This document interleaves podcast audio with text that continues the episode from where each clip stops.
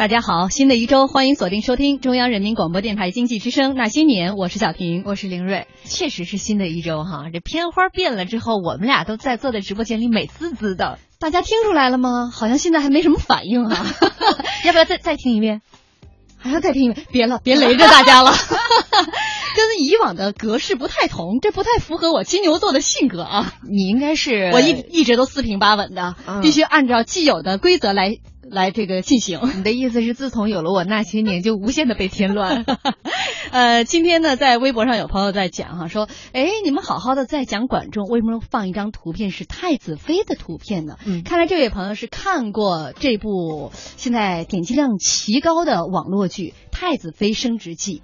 今天我们的话题得从《太子妃升职记》来说起，赶紧介绍我们直播间两位嘉宾，一位是新朋友志勇，嗯，哎，大家好。另外一位还是老朋友大师，嗯，听众朋友大家好啊！我先问一下，《太子妃升职记》，咱们直播间里面的四个人有几个人是看过？举手的话就会造成安波隐患。我看过，我我也看过，我也看过，对啊，我就剩我没看过了。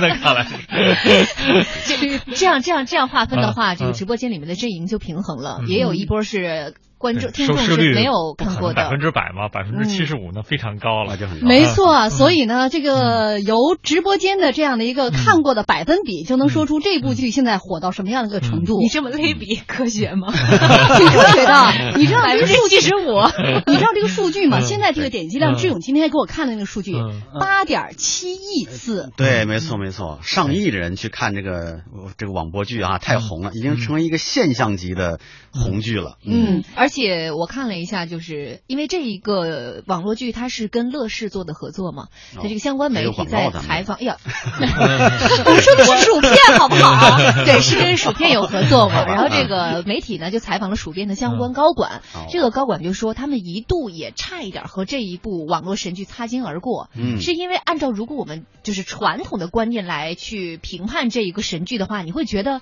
这怎么能登得上大雅之堂？这部剧太雷了，槽点非常。之多是是是，但是呢，这个我就发表点一我的一看法啊。其实这个剧挺正的，你看，你跟您的观正能量啊，爆棚啊，正能量不在不不不至于。但是说他讲故事的方法大梁子，就是那个节奏啊。你看，首先啊，所有偶像剧最重要的是什么？颜值，哎，对了，就这个好看，那姑娘多好看。这个看那个剧，我是原来志勇喜欢 这个类型的那剧，男的女的他都喜欢颜值高的。那个九叫什么九王？九王九王爷出来，哎，那是个，哎呦，那个跟个仙人似的。九王和太子这是两款男神，哎，是是，他确实是他的这个演员的选择，我觉得也挺讲究的，就符合很多腐女心中这个两派。一类是喜欢道明寺型的，一类是喜欢花泽类型的。他们俩刚好就是这两排。直接看《流星花园》多好啊。《流星花园》的服装没有男主男主人公。是这个，你看我我有人说他是因为很雷人，所以他特别火。当年我记得零七年的时候有一个被单《红楼梦》，不知道您看过没有？没看过。这个有一 您涉猎面很广。对，那个也是个雷剧哈，就是这个人身上这个呃扮演这个什么呢？这个宝哥哥，呃，这贾宝玉，呃，剧组可能没钱，他自己演，也不是剧组，他自己演，找客厅里找一个被单披上。冒充那个大厂，那个就是大家看完之后他就扔了，不会就是成为一个现象级的东西，嗯，是吧？有人要要模仿着周杰伦投文字 D，用那个农用三轮车搞那个漂移，那是就是一个噱头。可是你看这个剧，它不是纯噱头，我就总结一点，它跟当年有一个非常好的剧啊，《潜伏》它成功是一样的，《潜伏》讲一什么故事？讲一个潜伏的编剧和导演在吗？志勇这么说，你同意吗？对他，因为他他讲一个这个谍战故事，谍战故事这么多，为什么他能火呢？穿越剧也很多，为什么这个太子妃能火呢？因为他讲了一个他还不一样的穿越好的地方。哎，对，不一样的谍谍报。那个谍那个谍战剧是这两个两个地下工作者，一个闹一个不闹，志同而道不合。过去的都是志同道合，他志同而道不合，这道指方法啊。一个游击队长。大大咧咧，非让他搞地下工作，这多有根呢？嗯，你看这个太子妃穿越穿越剧哈，这个穿过去一个男的穿成女的了，然后他还是有着一颗男性的心理。对对对对，你看这就有梗，这就特别有戏。他往底下延展多少故事，都能把这个错位感一直嫁接下去。这个故事的这个点啊，笑点也多，早这个叫吐槽的槽点。就是用八个字吧。情理之中，意料之外，没错。所以大家每次看的时候，我看了五六集，我没敢再往下看下去，太耽误时间了。它的剧情目前为止，我这个金牛座很强调逻辑性啊，它没什么太大的纰漏啊，是。所以这个剧情我还能接受。其次呢，颜值很高。嗯。再说问题是吧？对，还有一点啊是啥呢？这就是说这个互联网时代啊，这要说的我说的稍微装一点哈，这个受众的主体性要建立起来。就是说受众我不满足于光看你的内容再精致，过去的艺术是要精致的艺术品，现在的艺术是我可以参与。嗯，那么我看你这个句子之后呢，他故意留了好多这个吐槽的槽点。比如说那个香奈儿的那个那个什么帽子上的标志，太医戴的，是吧？那个我我这个太子殿下出征带一个忍者神龟的这个盔甲盔甲呀，这是这肯定去地下道打仗去了，是吧？然后有很多很雷人的地方，这些雷人的地方正是给我们的读者他一权利。你可以，你可以转发，你可以骂呀，你可以笑骂呀，你可以这个弹幕啊。好，把这个主动权交给你了，主体性交给你了，那么我获得了点击率嘛。嗯，这是在互联网加时代里面全新的一种传播手段，就是一定要让大家有参与度，对，能参与进来。是，你看那那么多槽点啊，其实也成为它的一个亮点。比如说大家都说这个服装道具，它槽点很多，是，但成真的成为它的一个亮点。它，但是它的原因是什么？是剧组太穷了。据说成本呢，一共是九十万。嗯，服装全是导演自个儿做的，自己设计的。尽管他。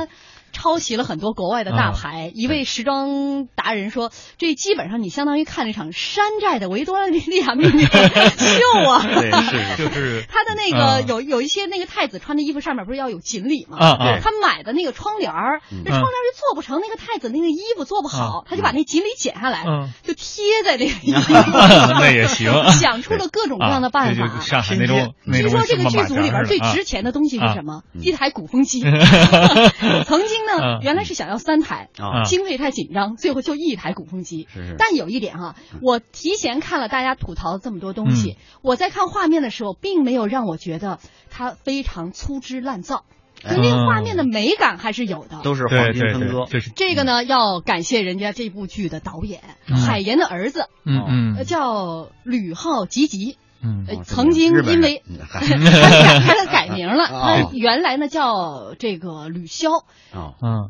他是因为整容而导致毁容，所以从原来也是个演员，从台前退到幕后，跟赵宝刚开始学导演导戏。这部戏一下让他火了。从小也是，你想海岩就是一个文青啊。嗯，对对。但是他教出的儿子，想想必他这方面也不会差。从小学芭蕾，学美术，因此他尽管你说，我估计他国外的时装秀他也没少看。对，还是非常有那个天分和他的才能。哎，我想这个低的东西不一定等于俗，虽然我没看过，但我想过一个曾经有的。一个例子就是过去啊，大家都知道有个著名女演员英格丽褒曼，她当初就是考那个演员的时候，那时候的演员都是这样，流行考试的都学罗密欧朱丽亚，都都做作在那说，哎呀，说罗密欧我爱你都演的什么？然后呢，英格丽褒曼一上场呢，窗台相会，她不是，她特别另类，她一上去就演一农妇，一个箭步跨上去了，然后站那儿就什么都没说，哈哈哈哈就傻笑，指着那些评委，就然后呢就是好像就是特别清新自然的样子，然后她还没说一句话呢，就听下面人说，呀，你下去了。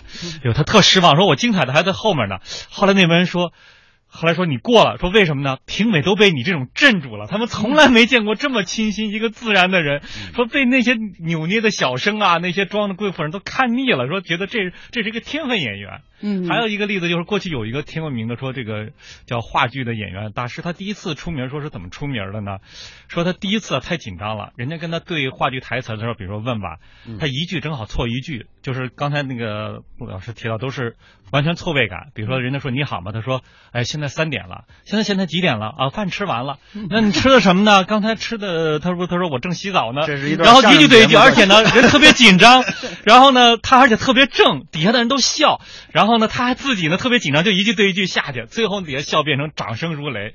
最后来的评论都说说这部剧啊，所有的演员都平平，唯独出了一个特别新秀，是个天才，一本正经的演喜剧，他从来都不乐，而他旁边的那个配角已经吓傻了，都不会演了。这是我们终于发现了一个天分，从此他就一举成名。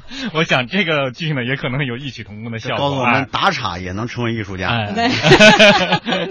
好的，至于说到这一部。呃，槽点和亮点都非常多的网络剧《太子妃升职记》，跟我们接下来要说的这个管仲的国企改革，哎，怎么来画上等号呢？我们这样，我们广告之后再来跟大家一起来分享。记住我们联络方式，在微信公众平台搜索“那些年”找到我们。另外一种互动方式，新浪微博检索“经济之声那些年”。今天呢，依然会有三份奖品送给大家。三份吗？是三份吗？哦不。我一共是五份，四份充满无限想象的即开型中国体育彩票，还有一份是我们的大礼，大礼价值一百五十八元，是什么？广告之后再告诉大家。你不能因为要说到国企改革，手笔就这么大呀。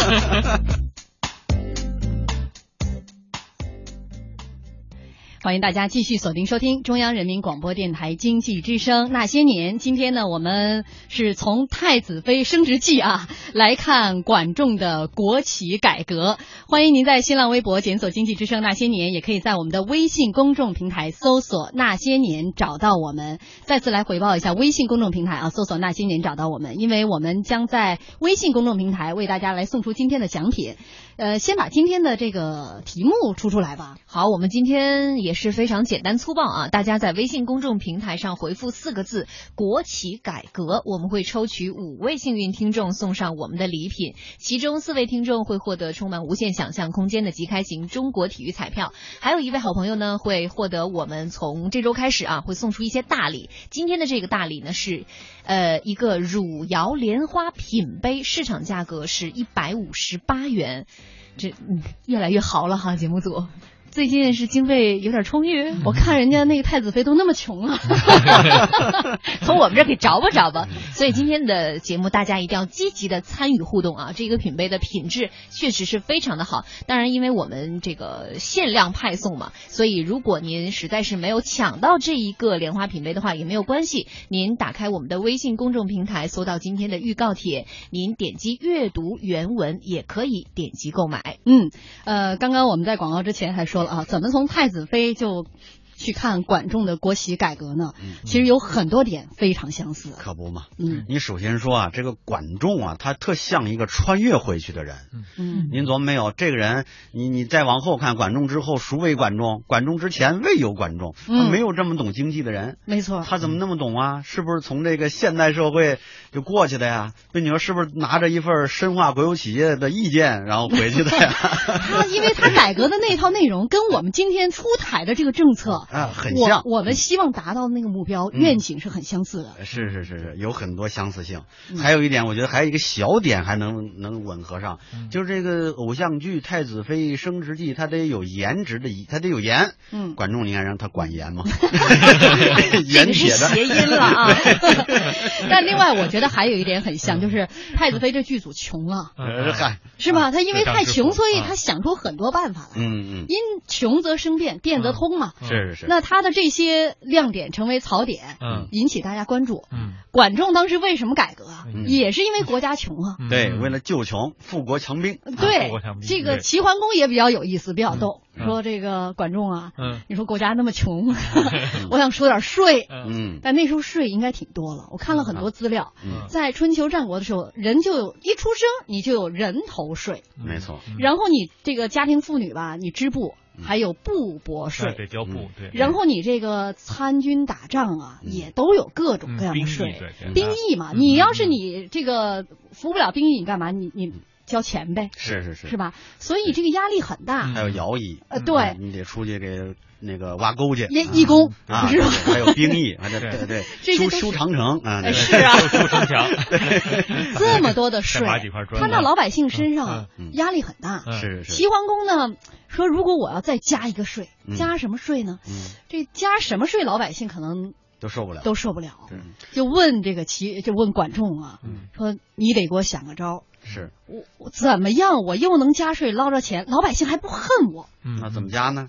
对，这个 这个 得让志勇来说。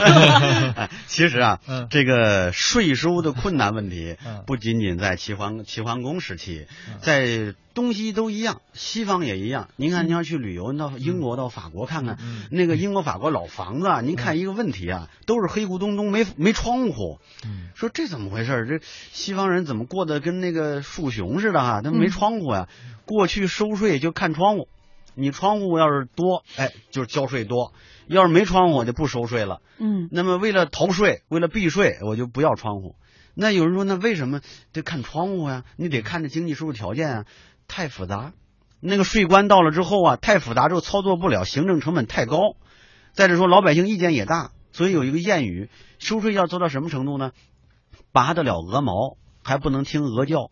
这是最高明的，那就你拔了他的毛，他他都不知道。对，那怎么办？就是管仲想那招，叫间接税。所谓间接税，就是哎，你在这个我的这个商品，比如说铁啊、盐啊，我专营了，专营之后呢，我这个价格就我可以定了。嗯，我定价的时候本来卖五毛，我卖一块，你还不知道，别卖一块了，加一点儿，五毛零一分。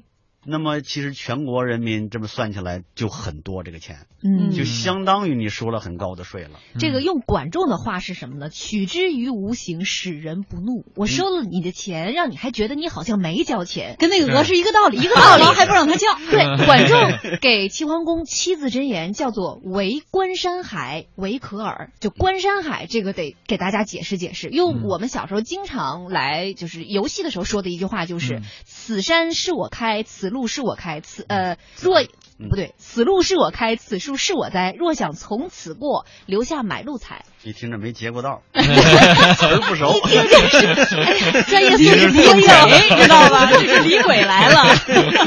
那你看之前大家都没想过这招，就是把山呐、海啊这点资源，嗯。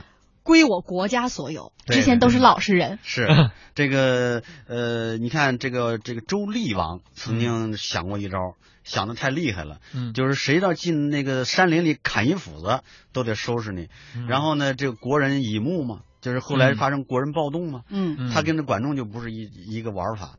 管仲是这样，他重要资源呢，就是国有资源，关乎国家命运的大型的资源，或者说，哎，能够产生暴力的这种资源，嗯，我控制起来，控制起来，但是我并不直接去伸手，然后呢，我还让这个我只是专营，哎，大家去经营，经营之后呢，国家呢对你进行定价呀，或者通过一些宏观调控的手段啊，哎，咱双方都能有。分成，哎，既能保证国家经济的稳定，是整个国力啊，就是国家财政力量的增强。我们前几讲是不是也都聊过？管仲这个人特别喜欢搞民生啊，嗯社会政策要兜底。嗯哎，他这这个残疾人呐、老年人啊、孩子呀、孩子呀，这个打仗人呢，呃，军属啊，他他都要去养，甚至说那个没结婚的、单身的、哎寡妇，他都得管。那钱从哪儿来呀？我们现在就知道，我们现在你管个医疗都得大量的钱往里投啊。在过去那个生产条件下，那么管仲就用这种办法充实了财政。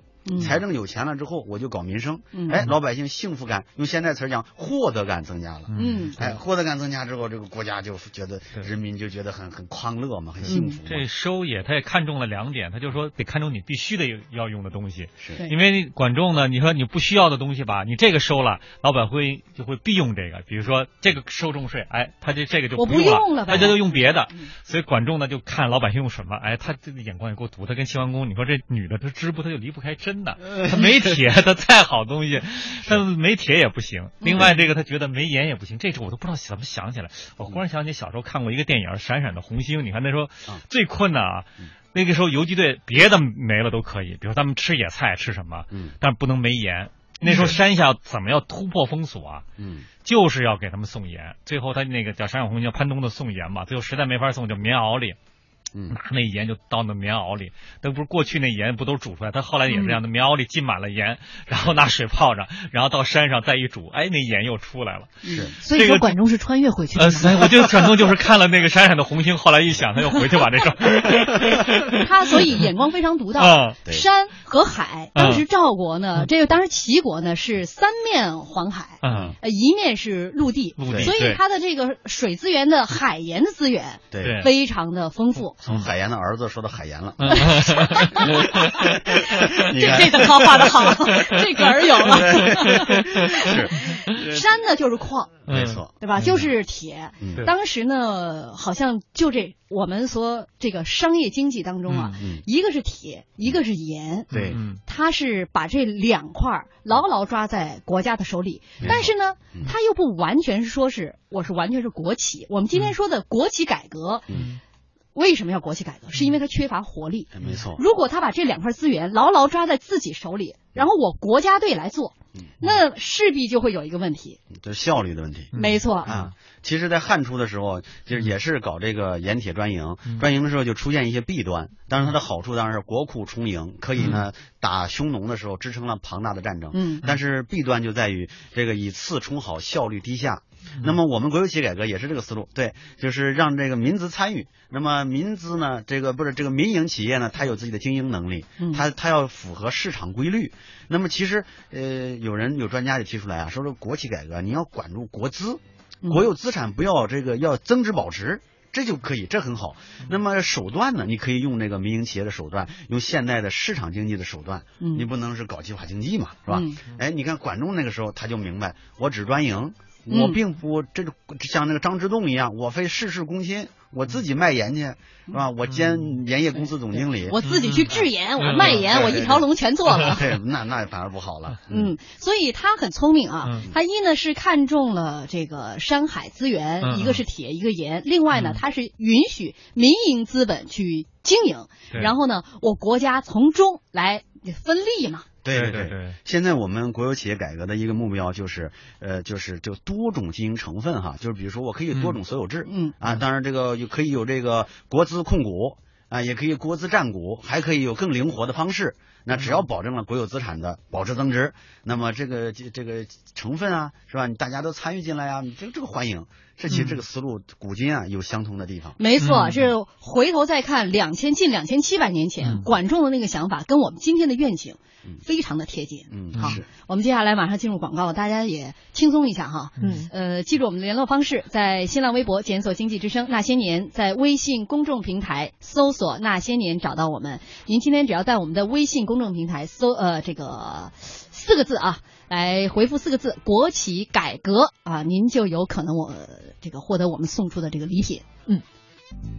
欢迎大家继续锁定收听中央人民广播电台经济之声那些年，我是小婷。大家好，我是林瑞，坐在我们对面的一位是志勇。嗯，大家好。还有大师。嗯，大家好。嗯，今天呢，我们是从《太子妃升职记》一部非常火爆的网络剧啊，说到了管仲的国企改革。嗯，我们今天呢，在我们的微信公众平台，您只要回复四个字“国企改革”，就有可能送呃得到我们送出的这个奖品。嗯，来回报一下，在微信公众平台搜索“那些年”找到我们。我们今天的礼物非常的丰厚哈。除了我们每天必送的四份充满无限想象空间的即开型中国体育彩票，每一位获奖的听众会得到五十元价值五十元面额的这个呃即开型中国体育彩票，还有一份大礼是我们节目组送出的汝窑莲花品杯一个。呃，市场价值是一百五十八元，所以大家要积极的参与我们的节目。四个字：国企改革。你说我们俩要搁到这个齐桓公那个时候，管仲会不会认为我们俩是败家子儿啊？反正手笔太大了，不会。你看管仲的在这个经济政策上给那个外来客商提供多少免费的福利啊？啊，那倒也是啊，抓大放小是吧？他不是那么抠搜的人。我们今天说说这个管仲，刚才讲到他的盐铁。专卖哈专营，其实呢，他也不能够完全叫做就是全部严格意义上的国企，对，它是山海啊矿产和一制盐的这个资源，盐的资源是牢牢掌握在国家的手里，对，民营资本你们都可以进入，但是这个进入也有门槛儿。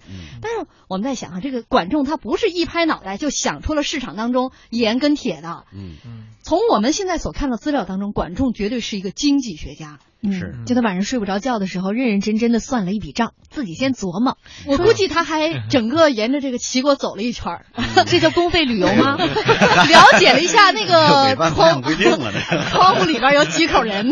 对，他是怎么算的啊？他是说，在古时候这个食盐呢，包括现在也一样，食盐是老百姓日常生活的必需品。如果以一个月为单位来计算的话，一个成年的男子平均每个月要吃掉五升半的盐。成年女子平均要吃掉三升半，孩子呢就是这个数量的一半。那他就算了，我们齐国一共有一百万的人口，每天每个人都要在吃盐，所以这就是我们的生活必备品。从这个里头去拿钱是再好不过的。那照此计算，我们大概每天能够进账两百余万钱，十天能够进账两千万钱，一个月下来就是六千万钱。这六千万钱是什么概念呢？相当于春秋时期两个超级大国。月收入的总和，所以你看他这么一算，确实是一笔不得不做的好买卖。那时候春秋没有什么超级大国，只有是像齐和晋啊，那时候出只有这么两个超级大国。嗯，他就成长为超级大国了。另外一个是铁器专营，啊，那时候没有塑料啊、塑胶啊、什么铝合金的不锈钢啊，铁是家家户户不可或缺的必需品。所以呢，管仲也给齐桓公举了个例子，说女子绣花绣的再好，你没了针跟剪刀。那就是徒劳。哎，庄稼汉你再有力气，没有铁锨锄头也没有用。所以呢，你把铁器的买卖也改成国营，又是一笔非常可观的收入。你比如说，一根针上加价一钱，三十根针就收三十钱了，就相当于当时一个人应该交的人头税。嗯，所以说这么铁和盐这么一算下来，你就是属于那种。呃，拔了鹅毛，鹅还不会叫。我特别诧异，你说这么看来，他是一个特别精于算计的人，或者说特别精明，很有经济头脑。但为什么他自己做买卖的时候就一直在亏呢？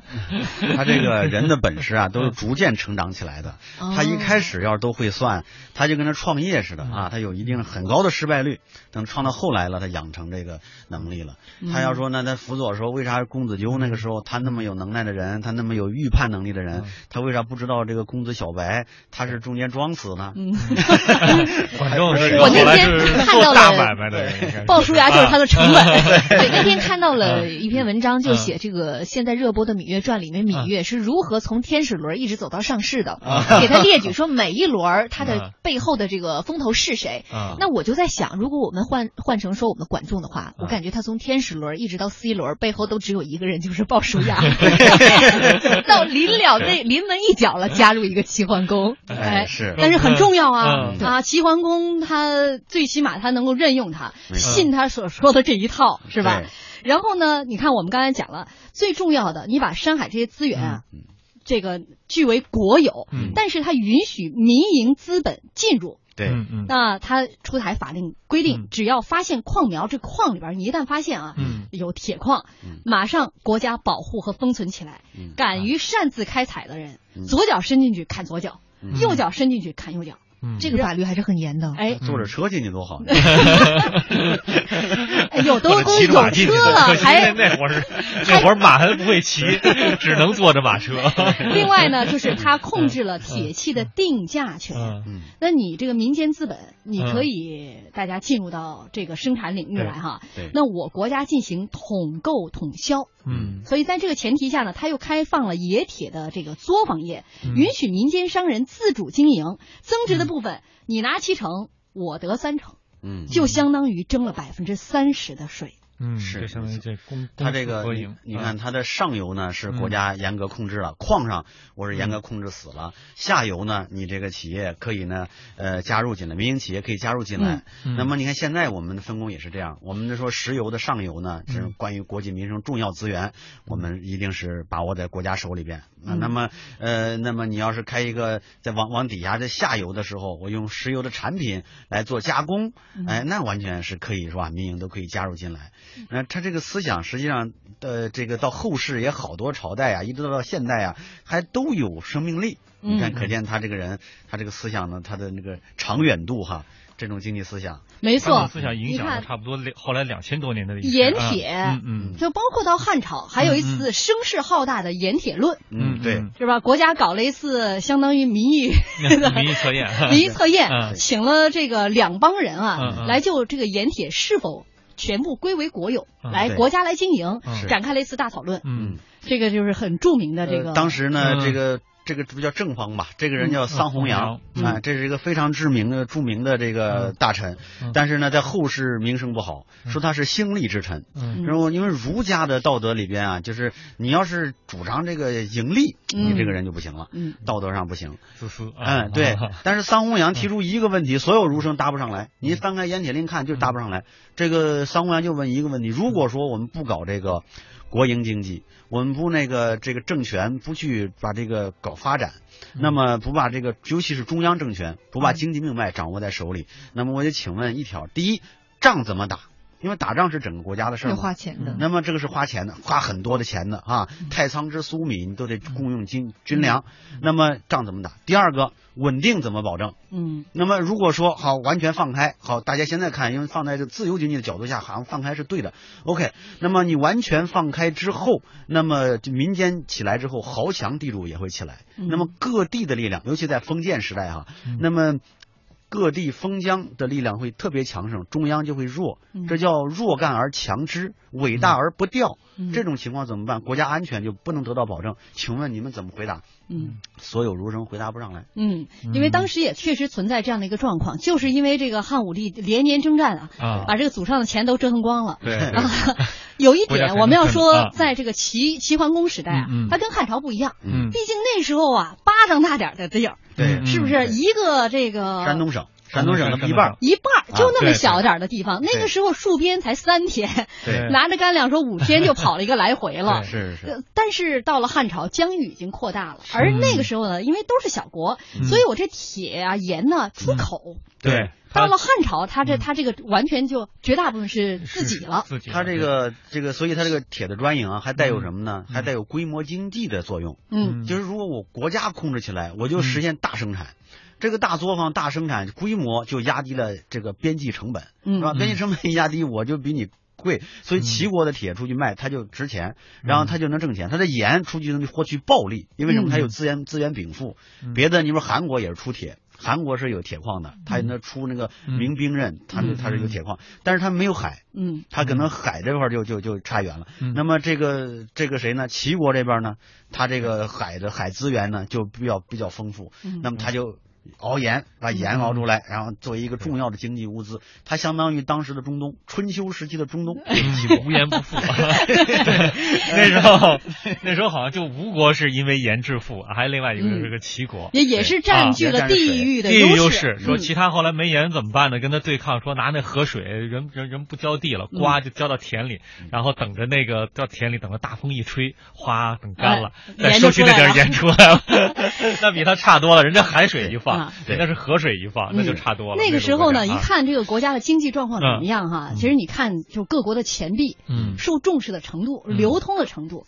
当时齐大刀，我不知道你们小时候有没有收集那个钱币？在我特别小的时候，有挺风靡的。收集古代那个钱币啊，那个时候我们我见过那个齐大刀，不像现在啊，现在可能就是很少了。小的时候，我像包括那个那个挑铜钱儿，可能是假的。但我说你要见过了，但是说明说明它 它就是流通率高啊，就大家认可。是是。呃，齐大刀在当时这个春秋末期的时候是流通率非常高的这个钱，也说明对呀，相当相当现在黄金啊，包括美元呢，美元呢，人民币啊，对不对？啊，对，在沿海国家。大家都认他这个钱，嗯，没错。嗯，再一个还有一个什么，他这个铁啊，其实你看这个铁还是一种战略物资，嗯，它除了经济作用之外啊，它还有国防的作用，嗯，它还有生产效率的作用。它既是生产工具，又是重要的重金属，它还是一种呢军事上的重要的作用。嗯，到汉朝的时候，一个汉兵据说能打五个匈奴兵。如果说没有马啊什么的啊，嗯，呃，那么怎么实现的呢？你看那李陵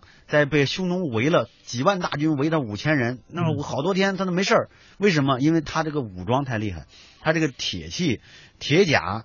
和那个匈奴是用那骨头磨尖了，这射射过来，射到铁甲上没事儿，这根本穿不透嘛。那可是如果说汉军射一箭过去，那好能射死俩。那么 我这就是说，这个铁在当时是一种非常重要的军属。嗯。那么你看这这大大规模的杀伤性武器怎么不扩散？这管仲那个利用它，哎，你看秦朝是完全收了，秦朝说我不要了。收天下之兵，铸十二金人，嗯。啊，这这玩意儿咱咱咱都把它往后倒吧，咱都不用，民间都不许用了。于现在这个高端制造二点零版，对，还有而且管仲这个实行的措施，后世多仿效。商鞅变法很重要的，也是在这仿效管仲这个，嗯，这是盐铁专营，加强国家力量。管仲的很多这个措施呢，都。被来被这个后世很很仿效，应该说管仲这个不论是那个，你看就前面的那个福利跟这个是一体的。他这一方面是加强福利，一方面呢，他人心笼络了，好通过这国家的力量来实行政策。嗯，就是说大大加强了一个国家的力量。对，这个是齐国那时候吧，在他的都城有三十万人。同时我们比较一下，就是跟齐朝就是同时代的这个就齐国同时文明国家，比如说最著名的那个雅典。雅典那时候才五万人，希腊，而且他那时候改革，就他们就好像没想到这招呢。你说怎么那么好使？也没想到还没有这个梭伦改革，又对对，他们也没想到。而且你看那时候雅典跟那个斯巴达之争，有点很像这个中国的这个齐。跟这个秦啊，一个车冲上文重商业，像斯巴达就上武，很上崇尚武力啊。当然最后呢，但是呢，不论是雅典，你看怎么改革，他们都没有想到一个收收间接税啊。嗯，哎，也没想到咱们的国有资源咱垄断一下啊，其实也不完全叫垄断 啊啊，真的真正的就是垄断的。之后呢，嗯，没有像齐桓公当时的他这这个民间商业会那么发达，嗯嗯，呃，我们说到这个盐铁专营啊，嗯。呃，这个。绵延到了两千多年，对中国的影响非常的大。嗯，但其实，在汉朝的时候，像盐铁这块专营的收入啊，只供皇家。嗯，另外一大部分收入，耕田的收入是归国家的，这是大头。其实，在齐国的时候，当时也是。嗯，田地的收入，毕竟我们是农耕民族，所以田地的收入还是大头。嗯，因此呢，这个齐这个管仲在宏观经济这一块，他一是商业。的这种活跃，嗯，另外一方面就是土地政策，嗯。嗯。是他其实是管仲这个人，他确实很前瞻。其实这个当时这个农业啊，就是我们现在现在觉得它是基础产业、第一产业是吧？嗯呃，这个农业只是稳定的一种保障了，因为我们进入工商社会了。嗯跟古代的时候，这个这个农业是为第一，基本是它的最重要的支柱性产业的时候。其实农业这个产业，不管是古代也好，现在也好，它其实都带有这个周期性比较长，嗯，风险性比较大，稍微一有这个小天灾，你看我们说中国历史上出现过好几次。小冰河期，那么小冰河期一出现，最典型的是明朝末年崇祯末年的时候，这个这个十年倒有九年旱，那个时候一出来之后啊，那个完了之后，呃，可以说土地税收不上来，嗯，然后呢，这个商税呢也收不上来，没有商税，这个国家的资源汲取能力极为弱小，非常低下。怎么办呢？崇祯皇帝有人跟他出一招，说这样咱邮咱邮电局就别搞了，嗯，咱把那个驿站都停了吧，嗯，驿站停了，开除了一个临时工，也不见是临时工啊，这是一个职工，这个职工叫李自成，那我既然失业了，我就跟你干吧。好，出了个英雄叫李自成嘛，北京这个这唱看那个拉洋片的都知道，啊，这个大户人家卖儿女，什么小户人家卖儿童，这个怎么出了一个英雄叫李自成？那么，呃，国家汲取资源能力的低下。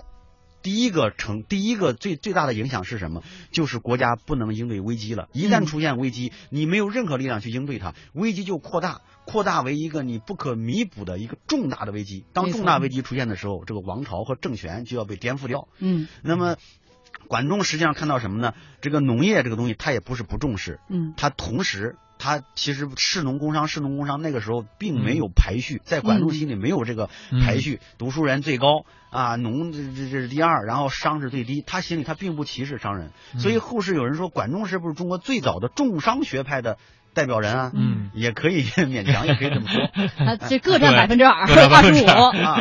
因为后来一比较，你要跟商鞅做一比较，管仲明显是重商主义，没错，而而其他的变革明显就是啊，义商开始重农，这跟他做过商人有关系，嗯嗯，对，他老赔钱，他说现在我们让你赚钱，所以他也觉得这个商人不容易啊，因此呢，在国家与商人就与民争利的这个情况下，他是有一部分是一定是让老百姓你挣着钱的，对对吧？管仲后来打商战也够坏，他有一次跟鲁国就第一开始高价收购人家，让人家就是织帛，就做那个衣服，人家这个贸易战呢，跟贸易战，人人后来都都不都不种地了啊，都织布，然后呢，人布织好了，他忽然之间说一匹布都下令，谁买就砍谁，啊，然后人都不买了。我觉得管仲在贸易战方面啊，这玩的呀实在是太高明了。高明。在春秋末期的时候呢，基本上这周边几个国家都被管仲玩过，玩过，在贸易战方面。春秋时候的索罗斯。哎，呃，我们刚才说到这个 管仲在宏观经济，尤其在粮食这一块哈，其实是非常看重的。没错，像刚才志勇也是提到了一点哈，就是说。国家在应对一些重大的危机的时候，呃，你应对的不好，它带来的问题就会非常的严重。但我觉得管仲啊，在他牵头去这个管理农业的时候，他应该是不怕天灾的。这怎么讲呢？就是他在征收农业税上，大家来看一看他的政策是什么？两年征税一次，大丰收之年呢，每年征税是百分之十五；中等之年每年征税百分之十；下等之年每年征百分之五。如果遇到饥荒的时候，则免税。接下来重点来了，除此之外，管仲还建立了国储粮制度，就是国家采购囤积了大量的粮食，这个数量足以控制市场的粮价波动，而且可以达到丰饥平衡的功效。就他这点是很超前的一个思维。第一次，哎，这也都是他现代国家以后才建立起来的。这是特别好的宏观调控的政策。对，我们说无粮不稳，手中有粮，心中不慌。怎么保证国家这个不发生大面积的粮荒呢？他就用这种制度哈，利用市场的规律那这样呢，谁囤积聚齐没有用，是吧？这是挺好的。而且危难的时候，过去像过去战国的时候，一旦你粮食没了，嗯。因为国家就穷了，那时候秦国几次打赵国都是在赵国粮荒的时候。对，一般你粮没了，别的国家要就要打进来，哎，这个时候你有了粮，就可以守城，甚至守好几年。没错，那个时候打仗一打就好几年。好几年，不像我们现在哈，这个管仲当时还运用价格杠杆来调节经济，呃，增加国家收入。他举了一个例子，就是国家要掌握大量的布啊，你就不用再征布税了，要征原材料麻。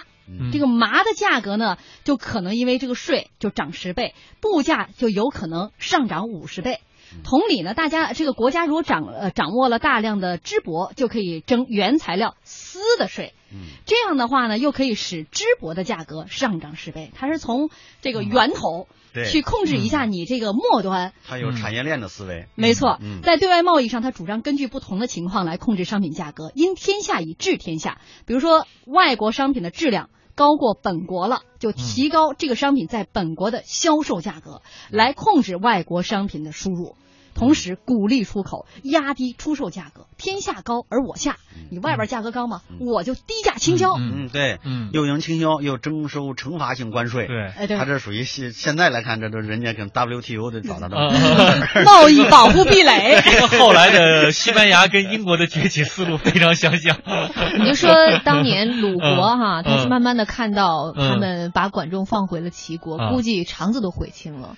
因为管仲在当时，就像这首歌的歌名，可能就是疯狂的存在，在很多人看来。我们又再说回到今天我们开场说的太子妃哈，我周末的时候看到了一篇很长的文章，就说八零后、九零后和零零后他们文化属性的这个迭代。